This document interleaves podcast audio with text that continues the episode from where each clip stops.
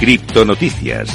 Empezamos a repasar toda la actualidad del mundo cripto y vamos a empezar analizando cómo está el mercado en estos momentos. Te lo comentaba justo al principio. El mercado cripto está perdiendo un 55% de su capitalización en 2022 a medida que Bitcoin cae por debajo de los 24.000. Como te comentaba, está ahora mismo en 23.750. El colapso del mercado cripto continúa acelerándose en este 2022, registrando una salida de capital significativa con Bitcoin liderando las pérdidas. A partir del 13 de junio, el market cap general del criptomercado fue de 964.000 millones. Hemos perdido incluso el billón cuando a principios de enero, es decir, el 1 de enero, estábamos en 2.160 millones, en 2 billones. ¿eh? Para que nos hagamos una idea, es una pérdida de más del 55%, lo que serían eh, más o menos unos 1.200 millones, según datos de CoinMarketCap. El sector cripto comenzó el año después de un exitoso 2021, cuando vimos el máximo histórico, ya seguro que alguno todavía se acuerda, ¿no? En 69.000, y alcanzando un máximo histórico de casi 3 billones en noviembre, y sin embargo, pues ahora tenemos pues prácticamente un tercio de, de lo que teníamos en máximos históricos. Vamos con la siguiente noticia del día. En este caso vamos a hablar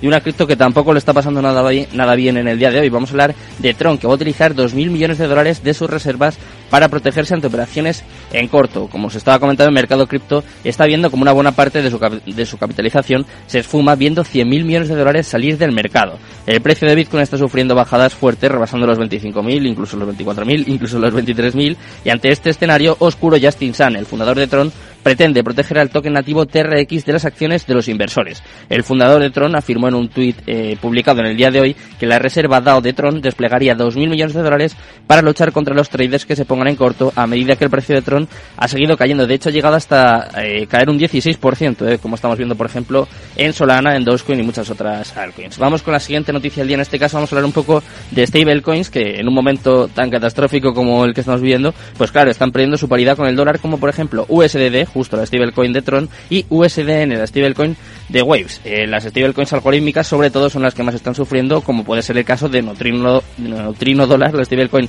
relacionada con Waves, y USDD, la stablecoin creada por Justin Sun. Han perdido su paridad ante el dólar estadounidense. De hecho, USDN ha llegado a cotizar a un 0,97 tras una recuperación milagrosa y USDD se ha estabilizado en 0,98 tras una caída vertical. Y vamos con la última noticia del día. En este caso vamos a hablar también de uno de los hechos más relevantes, más importantes del día de hoy, es que Celsius Network ha suspendido todos los retiros con efecto inmediato. La plataforma de préstamos Celsius, que se rumorea que sufre una aguda crisis de liquidez, suspendió todos los retiros de los clientes en el día de hoy. La severa medida deja a todos los clientes altos, eh, bueno, pues prácticamente sin, sin capacidad de maniobra y sin poder acceder a ninguno de sus fondos. Celsius culpó las condiciones extremas del mercado para tomar su decisión. Además, ha dicho que estamos tomando esta acción para poner a Celsius en una mejor posición para cumplir, eso sí, con el tiempo, con sus obligaciones de retiro. Como veis, eh, el mercado no pinta muy bien hoy, las noticias tampoco han sido muy optimistas, muy positivas, pero vamos a intentar cambiar un poco de tercio. Vamos a hablar un poco de NFTs, de un proyecto que lo está petando y además, como os comentaba al principio, hecho Made in Spain, que pues, siempre, siempre está bien, ¿no? Traer un poquito lo, mejor aquí de, de, cada casa. Así que venga, empezamos ya la entrevista del día. Vamos a hablar con Carlos Adams, uno de los cofundadores de Raxo Mafia.